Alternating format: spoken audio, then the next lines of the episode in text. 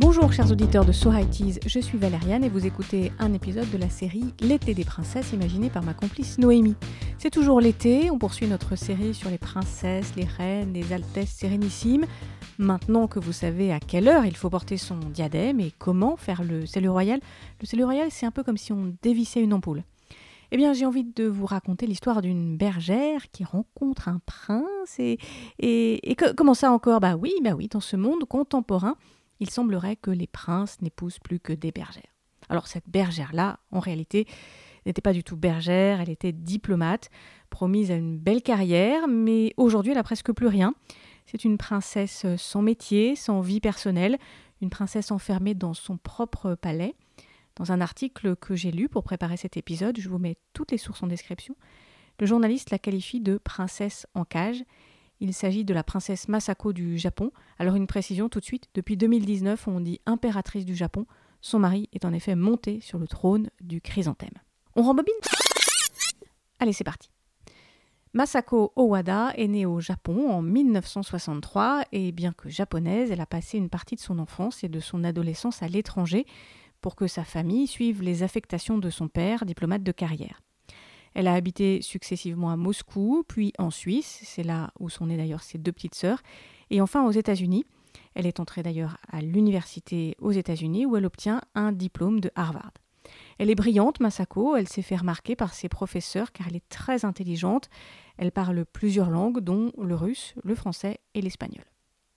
Au début des années 1980, de retour au Japon, Masako choisit de passer le concours de l'université de Tokyo, c'est l'ENA locale, l'école nationale d'administration. Alors, juste pour info, hein, il y avait 800 candidats, mais seulement 28 admis et 3 femmes, dont elle. Masako choisit de devenir à son tour diplomate et elle travaille au ministère des Affaires étrangères, elle rédige des discours pour le Premier ministre il y a une photo assez célèbre euh, qui la montre au début des années 90. On la voit qui discute à la fois avec les présidents Bill Clinton et Boris Yeltsin. Elle discute avec chacun d'eux dans leur langue respective. Pendant que Masako commence sa brillante carrière professionnelle, au Japon, on cherche à marier le prince héritier. Il s'appelle Naruhito. Il y a un enjeu fort là-bas parce que la couronne ne se transmet que par les mâles. Les femmes sont exclues.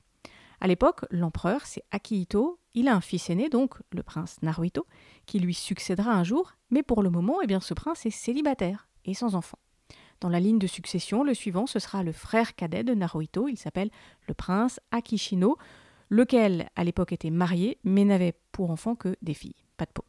Alors pour marier les princes, dans les contes de fées, on organise des balles, mais c'est un peu ce qui se passe en 1986 on organise un dîner officiel lors de la visite de la princesse d'Espagne, l'infante Elena, la fille du roi Juan Carlos. Selon une journaliste américaine, le nom de Masako Owada est ajouté à la dernière minute en bas de la liste des invités. C'est ce soir-là, en 1986, que Naruhito rencontre Masako. Il lui adresse quelques mots, il se souvient qu'elle buvait un verre de jus d'orange, il craque, il la trouve géniale. Bon, vous l'avez compris, c'est le coup de foudre, euh, bon pour le prince en tout cas. Hein il ne faut pas longtemps pour qu'il lui fasse sa demande. Poliment décliné plusieurs fois, Masako, comme toutes les japonaises, n'a pas envie de s'enfermer au palais. La vie de princesse au Japon, ça ne fait pas rêver. On sait que la vie est très réglementée, c'est nettement moins glamour qu'à Monaco ou à Londres. Masako refuse donc la proposition du prince et met de la distance avec lui. Elle s'échappe deux ans en Grande-Bretagne pour des études supplémentaires et fait ainsi durer le suspense. Dans la presse, on ne parle même plus d'idylle, on pense même qu'ils se sont séparés.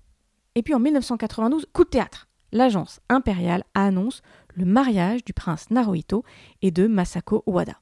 En fait, les deux jeunes gens ont toujours gardé le lien entre eux, et le prince, persévérant, a même continué à la demander en mariage. Elle a fini par dire oui. A-t-elle dit oui par amour? A-t-elle accepté de guerre lasse parce qu'à un moment ça serait devenu mal poli de refuser la demande du futur empereur? Il y a même une troisième hypothèse. Masako aurait accepté la demande du prince dans un moment de rébellion contre son propre père, car M. Owada, devenant le beau-père du futur empereur du Japon, devait faire une croix sur sa carrière de diplomate. Bon, on ne sait pas vraiment ce qui a décidé Masako à dire oui. Toujours est-il qu'au moment de l'annonce des fiançailles, Masako fait la une de la presse japonaise, et même dans le monde d'ailleurs. On imagine que cette future princesse fera souffler un vent de modernité sur la monarchie japonaise, car Masako, élevée principalement à l'étranger, mais diplômée d'une université japonaise, pourrait donc être un pont entre deux cultures. Du côté de l'agence impériale, on est moins content. D'abord, elle est roturière, Masako, et ça c'est mal. Et en plus, elle est plus grande en taille que le prince, ça c'est mal aussi. Pourtant, dans l'histoire du Japon, c'est pas la première fois qu'une impératrice est roturière. Euh, la mère de Naruhito, l'impératrice Michiko, n'était pas une princesse non plus, et pire, elle était catholique. Des histoires de bergères devenues princesses, il y en a un paquet hein, dans l'histoire des royautés. Masako n'est pas la première et elle sera sans doute pas la dernière. Euh, songez à Kate, la duchesse presque parfaite. Mais Masako, elle me touche un petit peu plus. Je ne suis jamais allée au Japon, ou alors disons par procuration. Parce qu'au début des années 90, une de mes tantes, mon oncle et leurs trois enfants, même quatrième cousin un peu en route, euh, sont partis à Tokyo. Et alors d'un coup, alors même que les internets n'étaient pas encore développés euh, dans les familles, euh, eh bien, mon oncle et ma tante nous envoyaient du courrier ou nous téléphonaient pour partager euh, leur vie dans ce nouveau pays. Et c'est en me rappelant d'abord ces couvertures de Paris Match consacrées à Masako et puis tous ces échanges épistolaires et téléphoniques que j'ai appelé ma famille. J'ai eu envie de savoir comment ils avaient, eux, vécu cette période du mariage royal. D'abord, ma tante se souvient d'un détail très pratique. Leur maison se situait exactement dans le même quartier que celle de la famille de Masako. Et à chaque fois que la jeune femme rendait visite à son royal fiancé, tout le quartier était bloqué, rue fermée, impossible de circuler. Et puis il y avait toutes ces pages des journaux remplis des photos de Masako, des articles entiers consacrés à sa brillante carrière, on imaginait son avenir, et puis on parlait de ce mariage qui s'annonçait totalement grandiose. Le mariage, justement. Ma tante avait déjà eu l'occasion de suivre déjà une noce princière dix ans plus tôt, celle de Charles et Diana. À l'époque même, à Paris, son patron avait autorisé exceptionnellement qu'on amène une télé dans le bureau pour pouvoir suivre Diana, euh, la regarder sortir de son carrosse de conte de fées. C'était beau, c'était pailleté, c'était grandiose. Rien à voir avec le mariage de Masako le 19 juin 93. D'abord, la mariée paraît presque triste sur les images, se souvient ma tante. Masako porte plusieurs kimonos traditionnels, de lourds vêtements qui rendent sa démarche très difficile. Elle n'a pas de diadème scintillant sur la tête pour la cérémonie, mais elle porte une perruque, et puis surtout, elle a un maquillage blanc très épais, qui rend son visage vide de toute expression. Alors c'est probablement hein, ce qui doit convenir pour ce moment très solennel pour un mariage pratiquement impérial. Mais c'est très curieux pour les occidentales que nous sommes. On est plutôt habitués aux mariées radieuses et souriantes euh, sortant de l'église. The world's oldest monarchy gained a new crown princess today.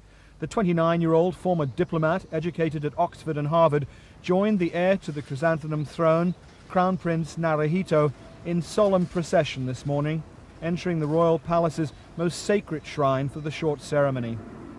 On vient d'entendre un extrait hein, du reportage de AP consacré au, mariage de Masako. Je vous mets le lien dans la description. Vous aurez l'occasion de voir les images de la cérémonie. Bon, Masako est mariée, tout va bien?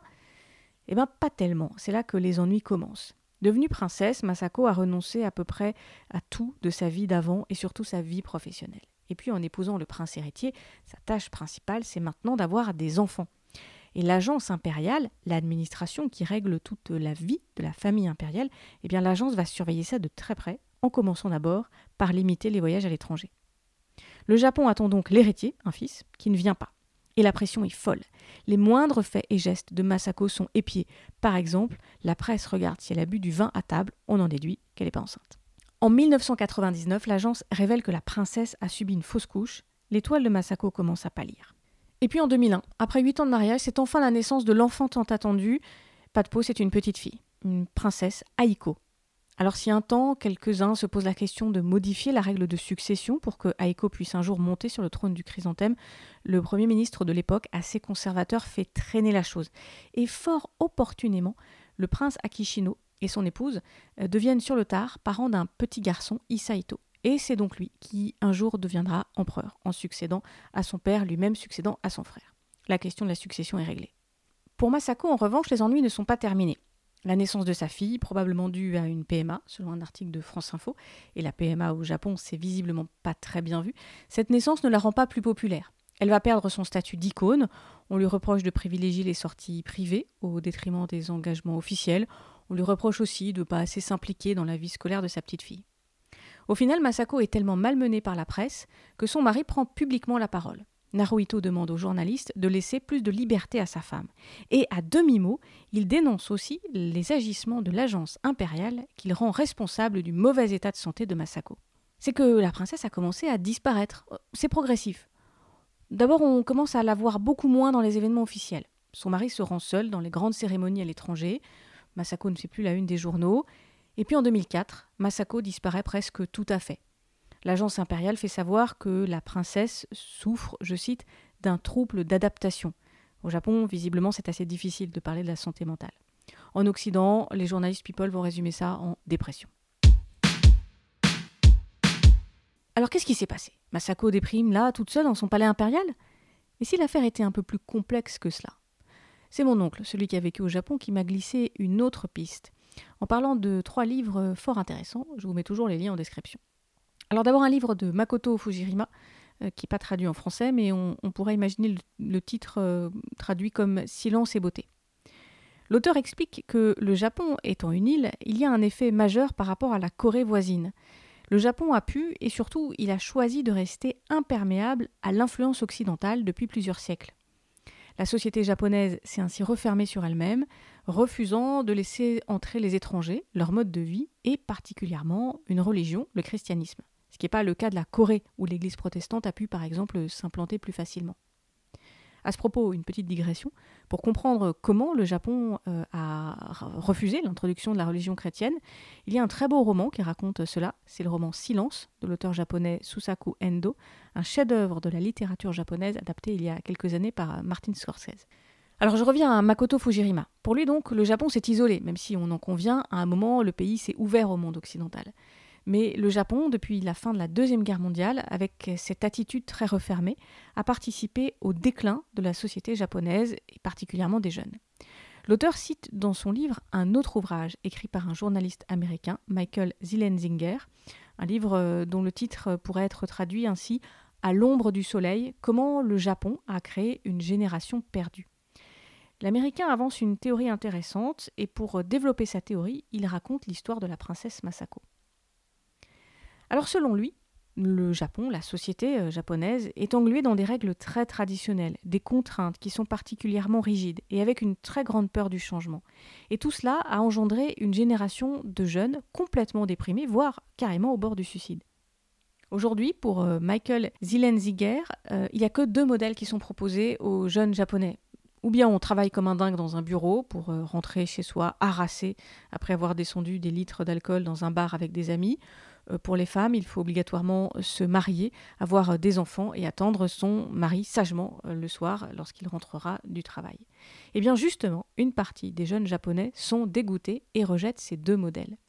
Des jeunes qui choisissent alors une autre voie, mais cette génération qu'ils qualifient de perdue n'a alors pas d'autre choix que de se mettre à l'ombre, d'où le titre du livre, et donc de s'enfermer chez soi pour rejeter ce monde. Au Japon, on appelle ces gens les ikikomori, des personnes qui choisissent de se cloîtrer dans leur chambre, des sortes de parasites incapables de s'adapter à la société. Dans l'imaginaire collectif, le Ekikomori, c'est plutôt un jeune homme, peut-être un peu crado, euh, qui reste enfermé chez lui pendant des mois. Pourquoi je te raconte tout ça? Eh bien parce que l'auteur américain, il fait le parallèle entre ces Ekikomori, ces gens qui sont enfermés chez eux volontairement, et l'histoire de Masako, cette femme brillante promise à un bel avenir euh, et qui finit enfermée chez elle, dans son propre palais. Ah oui, avoue qu'on la regarde sous un autre angle. Est-ce que finalement, plus qu'une princesse déprimée et oisive, Masako euh, ne serait pas une princesse rebelle, une Ikikomori qui choisit de se mettre à l'ombre, de s'enfermer volontairement chez elle, même si chez elle c'est le palais impérial. Encore quelques mots sur Masako et sur cette société japonaise. Cette princesse, mariée en 1992, est aussi une femme de son temps, c'est-à-dire une jeune femme issue d'un pays où les mariages arrangés étaient encore courants. Dans les années 90, ma tante se souvient d'avoir été invitée à des noces où les époux étaient unis par le biais d'entremetteurs, euh, grassement rémunérés au passage. Elle se rappelle aussi des questions un peu curieuses ou surprenantes de ses voisines sur son propre mariage. Les japonaises cherchaient à savoir comment ça se passait au sein d'un couple occidental qui s'était marié librement. Oui, visiblement, le Japon reste un pays de grande tradition. Alors, tu te poses la question, est-ce que Masako est sortie de sa chambre, enfin de son palais? Bah oui. Elle est sortie, mais pour quelques sorties très sporadiques. À l'aube de sa quarantaine, la princesse est apparue nettement moins souriante, nettement moins jeune, moins jolie, et beaucoup plus coincée et largement fatiguée.